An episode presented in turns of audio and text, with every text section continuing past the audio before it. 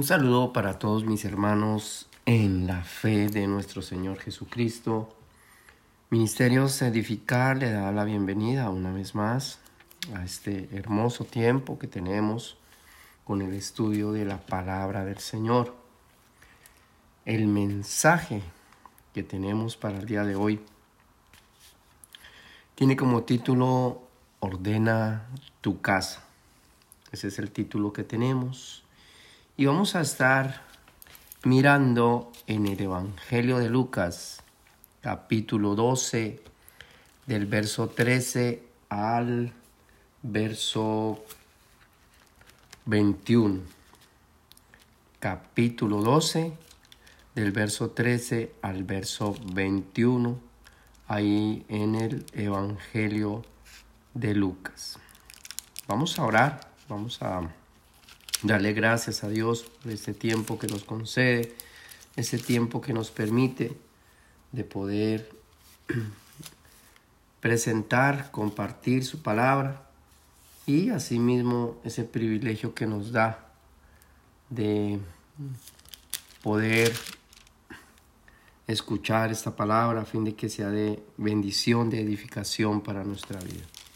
Padre, te alabamos y te bendecimos, te damos gracias una vez más por este privilegio tan lindo que tú nos das. Queremos en esta hora pedirte, Padre amado, que el pan, tu palabra, sea atesorada en nuestro corazón, que esa palabra pueda dar fruto, a fin de que podamos nosotros ser de bendición para otras personas y podamos dar testimonio de lo que verdaderamente somos en Cristo Jesús. Bien, eh, quiero introducir el mensaje de hoy con esto, este pasaje que está en Génesis capítulo 1, del verso 1 al verso 3. Dice la palabra, en el principio creó Dios los cielos y la tierra. Y la tierra estaba desordenada y vacía, y las tinieblas estaban sobre la faz del abismo. Y el Espíritu de Dios se movía sobre la faz de las aguas. Y dijo Dios, sea la luz, y fue la luz. Qué hermoso. Dice que Dios hizo el cielo, la tierra y todas las cosas que existen. Hizo al ser humano, todo lo hizo. Me llama la atención que dice que y la tierra estaba desordenada, estaba vacía y las tinieblas estaban sobre la faz del abismo y el Espíritu de Dios se movía sobre la faz de las aguas y dijo Dios, sea la luz y fue la luz. ¿Qué es lo primero que Dios comienza a hacer? Lo primero es traer luz a su creación. En medio de ese vacío, en medio de ese desorden, Dios comienza a ordenar todo y a poner todo en su lugar a fin de que haya armonía, que haya belleza. De hecho, al final, en el verso 31 dice, y vio Dios todo lo que había hecho, y aquí que era bueno en gran manera y fue la tarde y la mañana el día sexto. Dios ordenándolo todo, Dios ordenándolo todo. Leemos también en Proverbios capítulo 8, verso 24 en adelante, dice, antes de los abismos fui engendrada, antes que fuesen las fuentes de las muchas aguas, antes que los montes fuesen formados, antes de los collados ya había sido yo engendrada, hablando acerca de la sabiduría, Y dice, no había aún hecho la tierra, ni los campos, ni el principio del polvo del mundo. Cuando formaba los cielos, allí estaba yo. Cuando trazaba el círculo sobre la faz del abismo, cuando afirmaba los cielos arriba, cuando afirmaba las fuentes del abismo, cuando ponía el mar su estatuto para que las aguas nos traspasen su mandamiento, cuando establecía los fundamentos de la tierra, con él estaba yo ordenándolo todo y era su delicia de día en día, teniendo solas delante de él en todo tiempo, en todo tiempo. Qué hermoso. Allí estaba yo ordenándolo todo. Cuando Dios creó todas las cosas, todas fueron ordenadas, puestas en su lugar, sus leyes, todo. Esas leyes que le dan restricción a los mares, que le da eh, a los animales, que le da a las plantas el conducirse de acuerdo a la voluntad de Dios.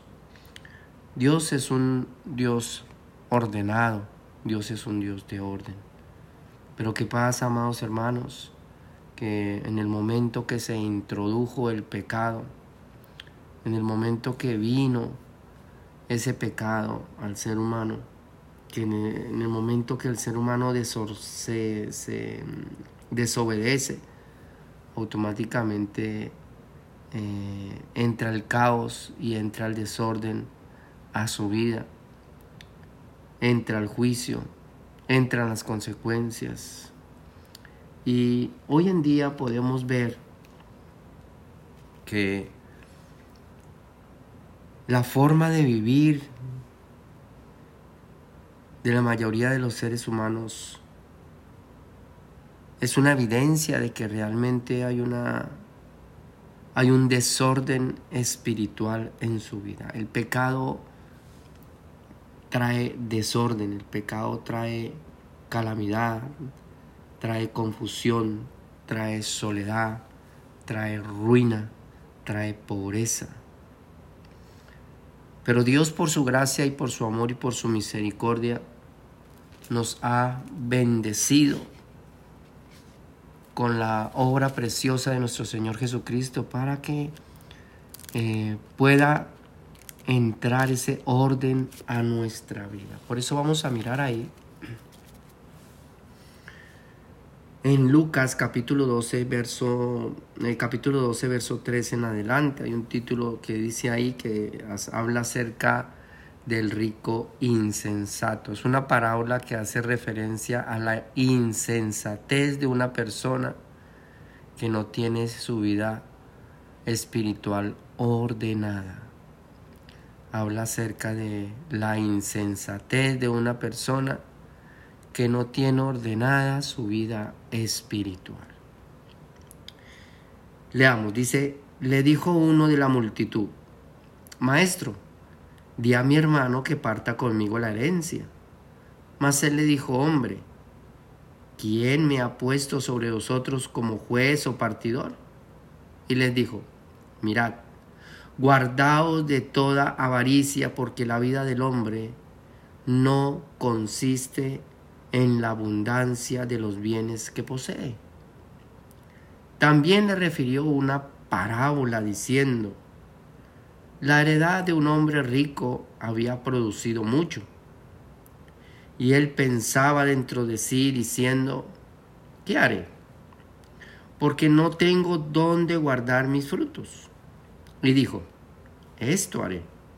Derribaré mis graneros y los edificaré mayores y allí guardaré todos mis frutos y mis bienes. Y diré a mi alma, alma, muchos bienes tienes guardados para muchísimos años. Repósate, come, bebe, regocíjate. Pero Dios le dijo, necio, esta noche vienen a pedir tu alma y lo que has provisto, ¿de quién será? Así es el que hace para sí tesoro y no es rico para con Dios. Qué tremendo. Aquí encontramos en este pasaje que dice que uno de la multitud que escuchaba al maestro, que escuchaba a Jesús, le dice que tenía un asunto con relación a su herencia. Parece ser que su hermano no quería compartirla. Así que le pide a Jesús que intervenga en este asunto como un mediador, como un juez. Y Jesús le dijo, hombre, ¿quién me ha puesto sobre vosotros como juez o como partidor? Le hace esa pregunta, ¿quién le dijo a usted que yo he venido con ese plan? ¿Quién le dijo que esa era mi misión, que ese era mi propósito? Venir como juez o como partidor. Y Jesús le dijo, mira, guardaos de toda avaricia, porque la vida del hombre no consiste en la abundancia de los bienes que posee. Esto es una declaración demasiado, demasiado fuerte, sobre todo para estos tiempos, tiempos en donde eh, la vida del ser humano se ha convertido en una dependencia total de la economía. De hecho, si no trabajas, no comes. Si no tienes dinero, no comes. El sistema de este tiempo, este sistema, eh, exige que la persona tenga dinero para poder sobrevivir. Así que por lo regular la mayoría de todos los seres humanos invierten su tiempo y la mayoría de su tiempo en trabajar para tener sustento, para tener dinero. Y hay muchos que teniendo dinero, que teniendo lo suficiente, tratan de tener más y más y más, no pudiendo disfrutar lo poco que tienen, sino que quieren más y más y más. Esto es avaricia. La avaricia es cuando una persona quiere más y lo que tiene no lo quiere gastar, no quiere disfrutar, no quiere eh, ni siquiera comer bien, ni vestir bien. Vive a veces hasta como por dioseros con tal de no gastar su platica. Imagínense que si no, no se la invierten en ellos mismos, mucho menos la invertirán en el necesitado en aquel que necesita, en aquel que está pasando por una situación difícil. La avaricia. La avaricia es uno, una de las cadenas más grandes que el ser humano tiene y uno de los impedimentos más grandes que el ser humano tiene para acercarse a Dios. ¿Por qué? Porque la misma palabra lo dice. Dice que no podemos servir a dos señores o le servimos a las riquezas o le servimos a Dios. Pero no se pueden servir a dos señores. Entonces Jesús le dice que la vida del hombre no consiste en la abundancia de los bienes que posee. El mucho tener no ordena nuestra vida. El mucho tener no ordena nuestra vida. Pueda que tengamos millones, que tengamos las 30 casas, que tengamos los mejores autos, las mejores ropas, que tengamos la mejor tecnología. Pero eso no quiere decir que eso vaya a ordenar nuestra vida. De hecho, conozco personas que tienen bastante dinero y son desordenadas. Llega uno, eh, los visita eh, y un desorden aquí, un desorden allá. De hecho, quieren acumular y acumulan y acumulan basura, acumulan un montón de cosas y llevan una vida desordenada.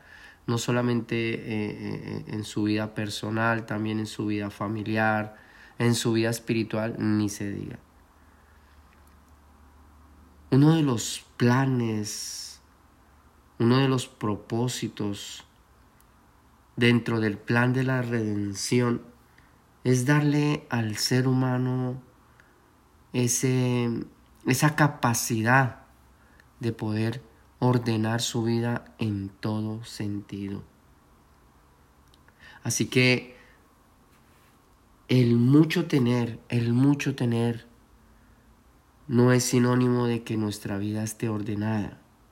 Muchos dicen, no, yo necesito plata, mi vida es un desorden, mi vida es un caos, eh, sencillamente porque no tengo plata y hago y no me voy y viajo para otro país y voy consigo más plata y lleno y mando plata para mi país, para mi familia, etcétera. Y, pero su su vida sigue siendo un caos, su vida sigue siendo un desorden en todo sentido de la palabra.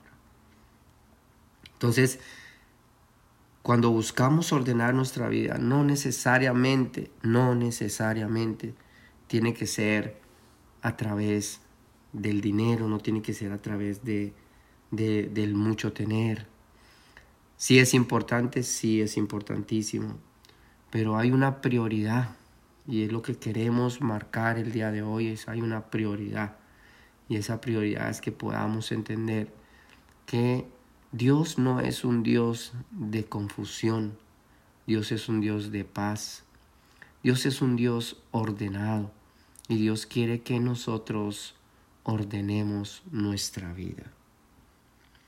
Y sigue diciendo aquí, le dice, dice que Jesús le refirió una parábola acerca de un hombre rico que había producido mucho.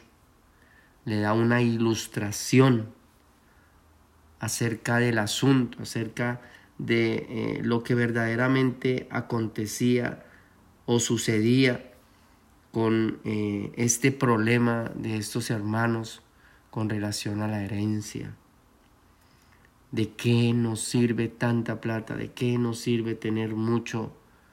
Si nuestra relación con nuestros familiares, nuestra relación con nuestros hermanos, nuestra relación con nuestros padres, nuestra relación con nuestros hijos está rota, está desordenada.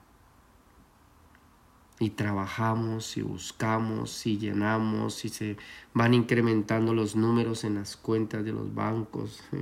Algunos hermanos dicen amén. Entonces, ¿De qué nos sirve si nuestras relaciones están rotas, están desordenadas? Un hombre rico había producido mucho. Y este hombre rico dice que meditaba, pensaba dentro de sí mismo, diciendo, ¿qué voy a hacer con todo este dinero? ¿Qué voy a hacer porque tengo demasiado? Y tengo tanto que no sé dónde guardar mis frutos.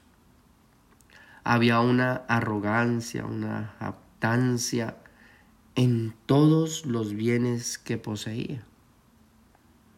No solamente había un desorden en su vida espiritual, no solamente había avaricia en su corazón, sino que también había jactancia. Se jactaba de lo que poseía. Tengo dos casas, tengo dos carros, tengo tantos miles de dólares guardados en esto, pero quiero más, quiero acá, quiero allá. Hay personas que inclusive tienen los medios para sentarse, para vivir tranquilos, para vivir de la renta, mas sin embargo siguen acumulando riquezas, siguen acumulando tesoros. E inclusive hay muchos que teniendo, teniendo dinero, siguen haciendo ilícitos para llenar sus bancos, para llenar sus cuentas, para tener más casas, para tener más carros. Y eso es avaricia. Y uno de los de los pecados que le impedirá a una persona entrar al reino de los cielos es la avaricia. Pueda que tengas la etiqueta de ser cristiano, pueda que inclusive te congregues en algún lugar, en alguna con, con alguna congregación, pueda que leas la escritura, pueda que ayudes a pasar los ancianitos o las ancianitas a cruzar la calle, pueda que parte de ese dinero algo dispongas para alimentar a los pobres, aunque lo dudo porque un, avaro no, no hace eso. Pueda que tengas las mejores intenciones, pero la avaricia es un Dios. Es un Dios que está tan arraigado al corazón que está dispuesto a sacrificar, a matar, a echarse de enemigos, a destruir a cualquiera que trate de tocar su Dios.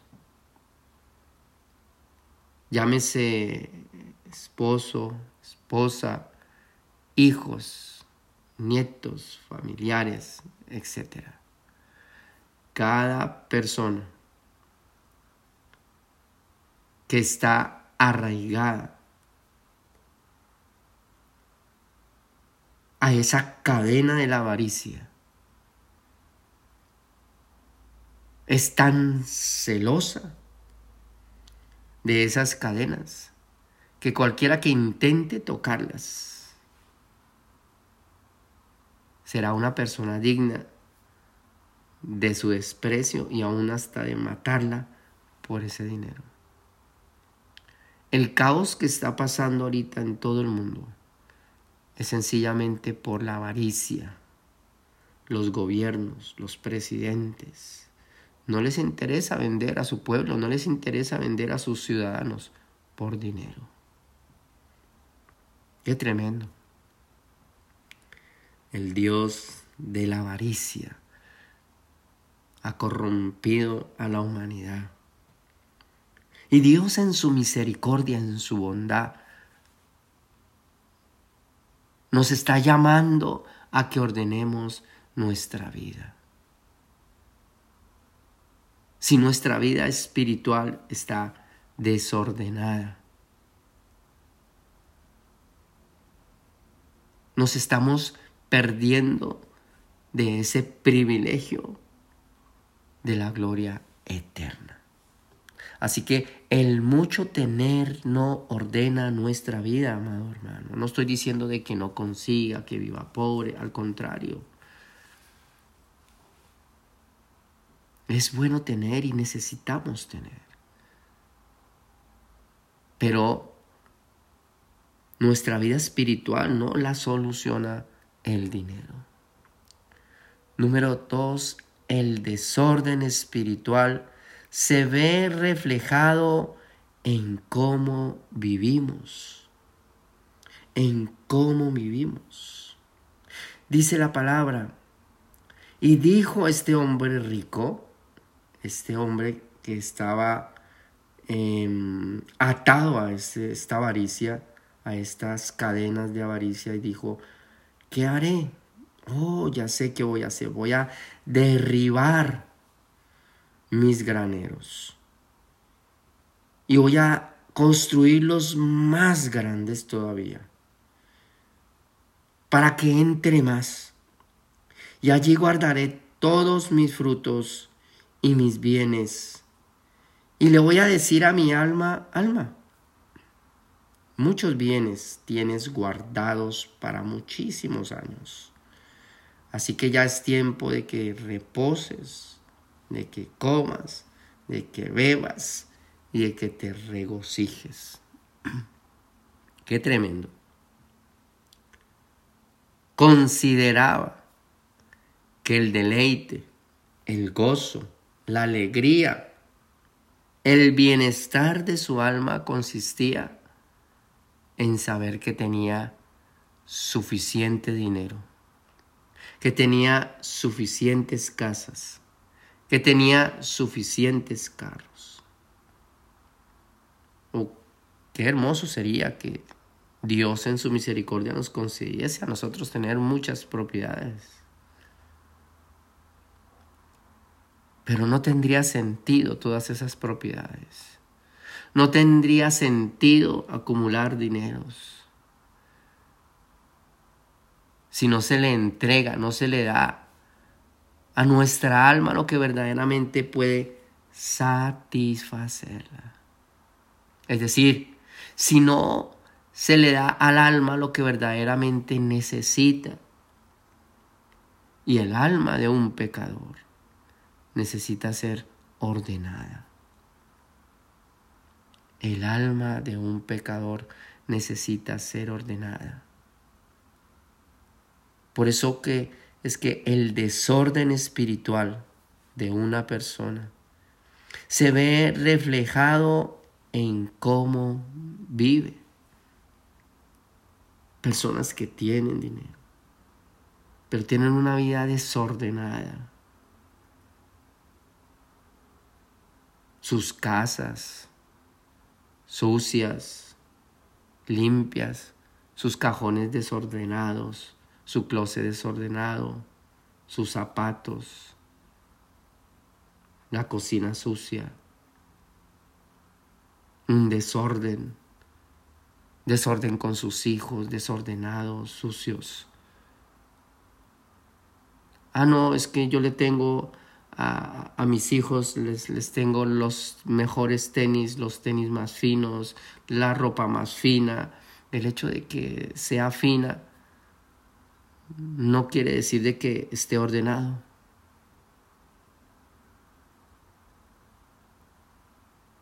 Necesitamos entender que lo que Dios está haciendo en la vida del ser humano es ordenar su vida ordenar su pensamiento, ordenar sus sentimientos, ordenar su forma de vivir, su forma de actuar y su forma de ser.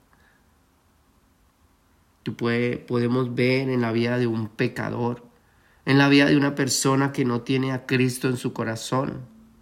Una persona que no tiene a Cristo en su corazón es una, una persona que vive completamente desordenada de fiesta en fiesta, de rumba en rumba, de alcohol en alcohol, drogas. Inclusive sus hijos andando desordenadamente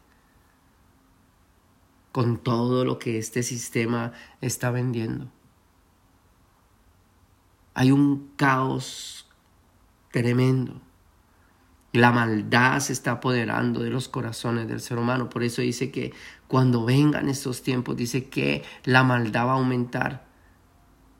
Y va a aumentar porque el amor de muchos se enfriará. Porque ya no es cuestión de amor, es cuestión de dinero.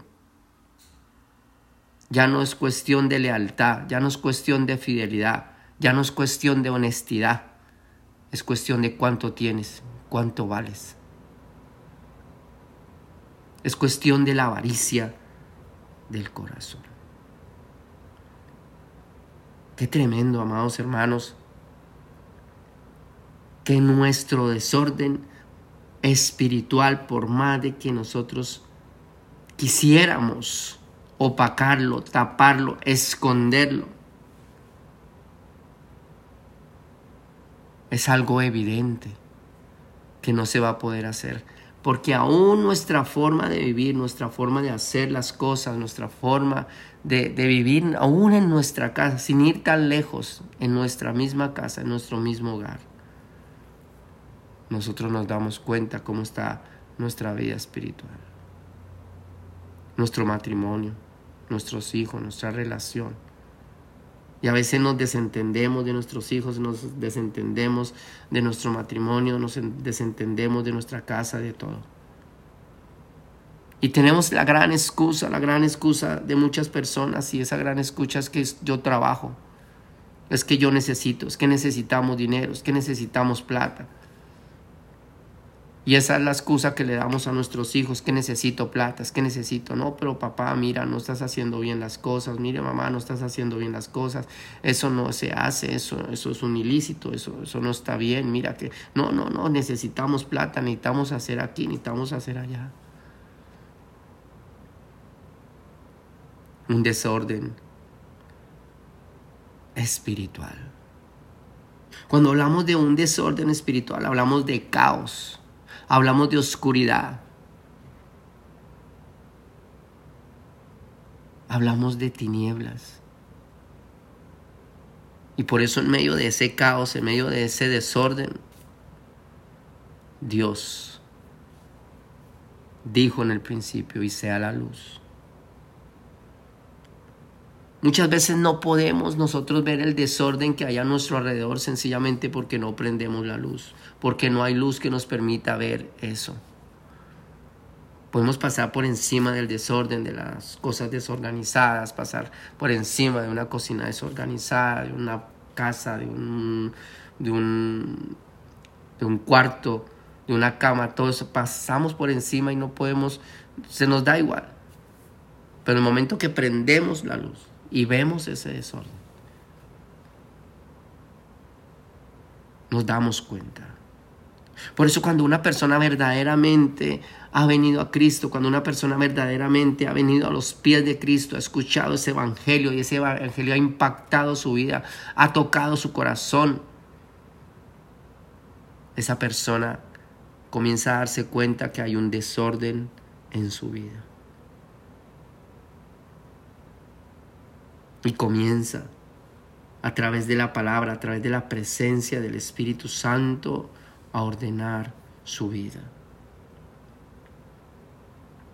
Y mire lo que le dice Dios a este hombre que estaba atado, encadenado, encadenado a esa avaricia. Dice este hombre, y diré a mi alma, alma, muchos bienes tienes guardados para muchísimos años, repósate, come, bebe, regocíjate. Pero Dios le dijo, necio, esta noche vienen a pedir tu alma. Y lo que has provisto, ¿de quién será? Lo que has provisto, ¿de quién será? Así es, el que hace para sí tesoros y no es rico para con Dios. Qué tremendo. Qué tremendo que en medio de ese desorden, en medio de esa oscuridad, podamos nosotros decir, alma, regocíjate, alma, tranquilízate, reposa, come, bebe, porque tienes muchos años de vida. Ese es el pensamiento del necio. Ese es el pensamiento del que está en medio de la oscuridad, en medio de ese desorden, de ese caos, de esa confusión. Pero no sabe que en cualquier momento, en cualquier instante, el Señor golpea la puerta y le dice, es tiempo. Es tiempo esta noche vienen a pedir tu alma. Y lo tremendo es que dice ahí, no dice, esta noche vengo por ti, no, vienen otras personas, vienen a pedir tu alma, otra persona.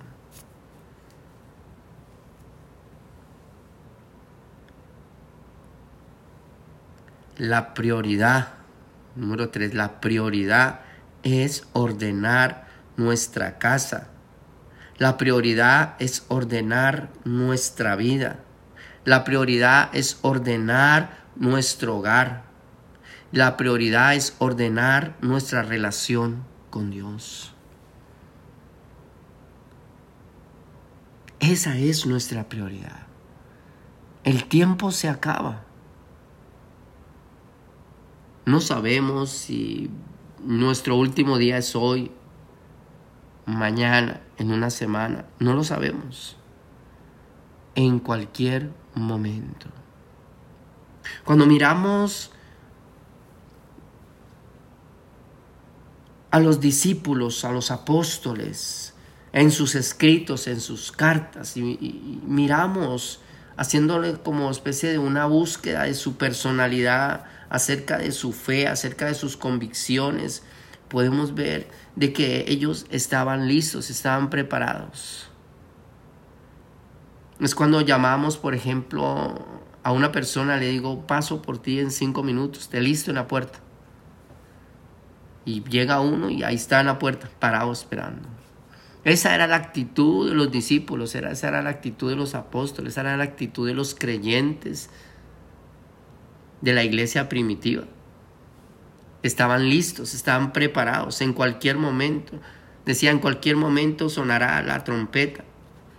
Los muertos en Cristo resucitarán primero, luego nosotros, los que hayamos quedado, seremos arrebatados en un abrir y cerrar de ojos, en cualquier momento. El Señor viene en cualquier momento. El apóstol Pablo lo esperaba en ese momento, en cualquier momento llegaba. Una persona que tiene ordenada su casa, Oh, esta semana voy a ir a visitarlo. ¿Qué día? No sé en qué día voy a visitar. A ok.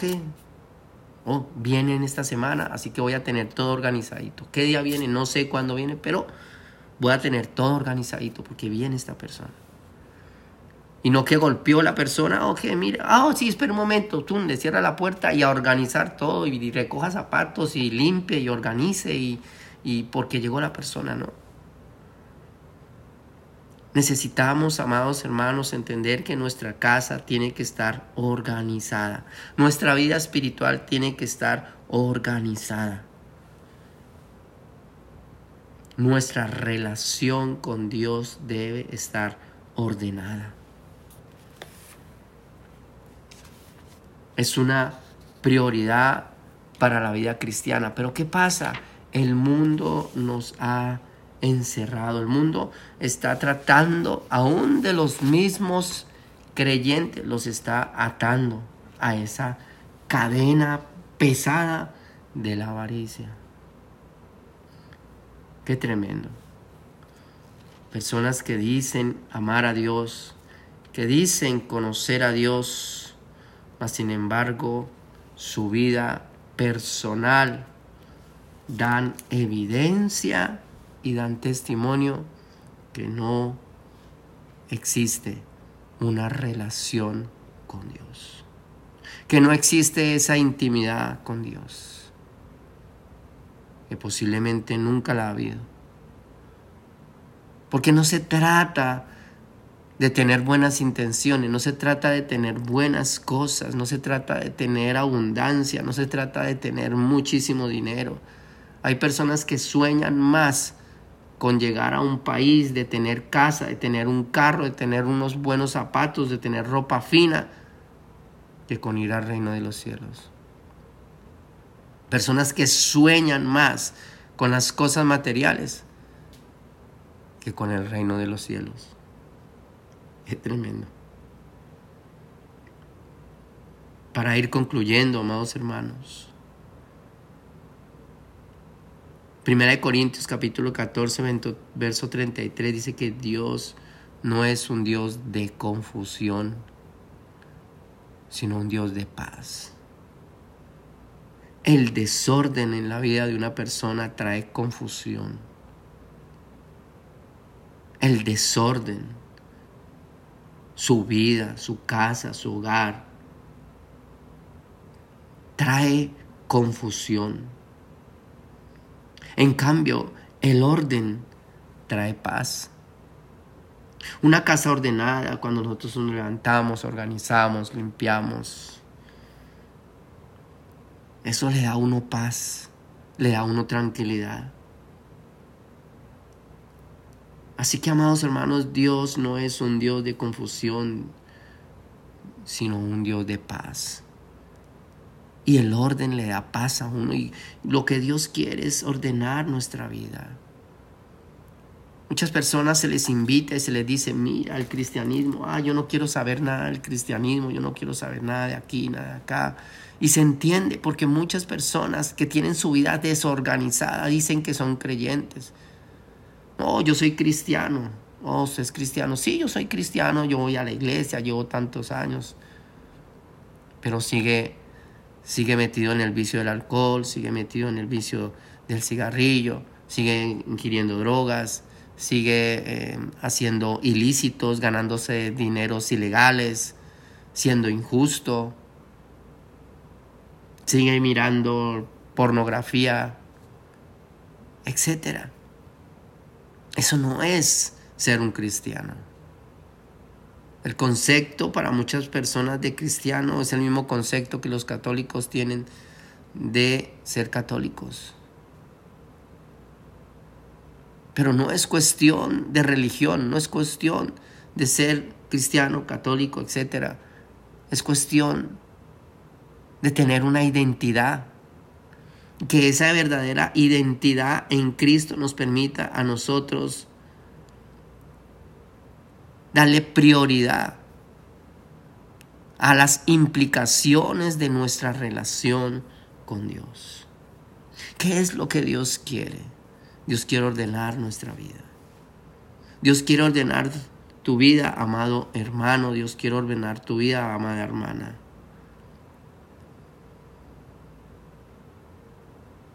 Permite que Dios entre a tu vida, que entre a tu casa, a tu corazón y comience a ordenar. A ordenar todo aquello que está desorganizado. Dios nos ha mostrado a través de nuestro Señor Jesucristo un camino de paz. También nos ha mostrado un camino de amor, de justicia, de verdad, un camino de honestidad, de santidad, un camino de salvación, un camino de arrepentimiento, un camino de perdón, un camino de fe. Pero sobre todo, amados hermanos, un camino que nos educa, nos enseña, nos instruye en esa vida ordenada. En lo que hacemos y en lo que vivimos. Ordenar nuestros pensamientos, ordenar nuestros sentimientos. Dios le dijo a este hombre, este hombre que le decía a su alma, alma, regocíjate, come, bebe, porque tienes años por delante, tienes lo suficiente, tienes casas, tienes de todo, alma, come, regocíjate. Y Dios le dijo, necio, esta noche vienen a pedir tu alma. La paga del pecado es muerte, mas la dádiva de Dios en Cristo Jesús es vida eterna. Este es el mensaje para el día de hoy, amados hermanos. Ordena tu casa. Ordena tu casa, amado hermano. Ordena tu casa, amada hermana. Ordena tu casa, amado amigo, amado familiar. Ordena tu casa. Cristo te está llamando. Cristo te dice en el día de hoy, déjame ordenar tu casa. Déjame ordenar tu casa. Cristo es ese camino de paz, de amor, de justicia, de verdad, de santidad, de salvación, de fe, de arrepentimiento, de perdón, pero sobre todo es ese camino que ordena nuestra vida. Si verdaderamente queremos darle sentido a nuestra forma de vivir, darle sentido a nuestro hogar, nuestro matrimonio, nuestra vida, es de suma importancia que comencemos a ordenar nuestra casa. La palabra es esa regla. La palabra es ese instrumento que Dios nos ha dejado para que podamos nosotros ordenar nuestra vida, ordenar nuestra casa. La presencia del Espíritu Santo es esa guía. Es aquel que nos da la fuerza, nos instruye, nos enseña, nos capacita para que podamos, podamos ordenar nuestra casa. La venida del Señor se acerca, amados hermanos. Él no retarda su promesa, como algunos la tienen por tardanza. Cristo ya no viene, viene el otro año, viene en 10 años. No. Dice la Biblia que Él es clemente y misericordioso porque quiere que todos procedan al arrepentimiento. Pero en cualquier momento vendrá por cada uno de nosotros. Y la pregunta es, ¿está ordenada nuestra casa? ¿Tenemos ordenada nuestra casa? Cristo es la solución. Cristo es lo que pone orden a nuestra vida. Y si Cristo no está en tu vida, amado hermano, amada hermana, en tu vida hay caos y desorden. Vamos a orar. Padre, te alabamos y te bendecimos, te damos gracias por este hermoso tiempo, te damos gracias por tu palabra. Te damos gracias por la persona de nuestro Señor Jesucristo, por esa obra gloriosa en la cruz del Calvario. Esa obra que nos concede a nosotros el perdón de nuestros pecados, la reconciliación contigo, la esperanza de la vida eterna y las virtudes que necesitamos para ordenar nuestra vida. Quiero pedirte, Padre lindo, en esta hora por cada uno de mis hermanos, cada persona que ha dispuesto su corazón a escuchar este mensaje. Yo te pido, Padre amado, que, que le permitas entender, que le des luz a su entendimiento. ¿Qué hay que esté desordenado en su vida? Yo te pido, Padre amado, que, que lo ayudes que lo fortalezcas, que ordenes, Señor, su vida espiritual, que ordenes, Señor, su casa, su hogar, su matrimonio, la relación con sus hijos, con sus familiares, con sus amigos. Ayúdanos, Padre amado. Solo tú conoces cuáles son esas áreas que no están ordenadas delante de tu presencia. Tú conoces nuestros corazones, Señor, así que te pedimos en el nombre de Jesús que nos ayudes. Y permite que nuestra vida pueda dar ese testimonio de que verdaderamente nuestra vida espiritual está ordenada. En el nombre precioso de Jesús te damos gracias, Padre amado. Gracias te damos. Amén y amén.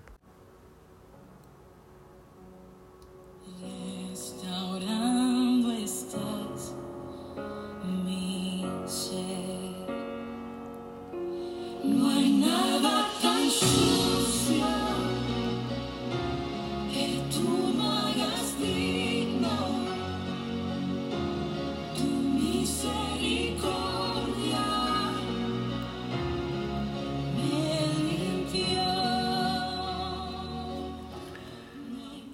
Bien, amados hermanos, si este mensaje ha sido de edificación para su vida, compártalo con otra persona a fin de que sea también edificada.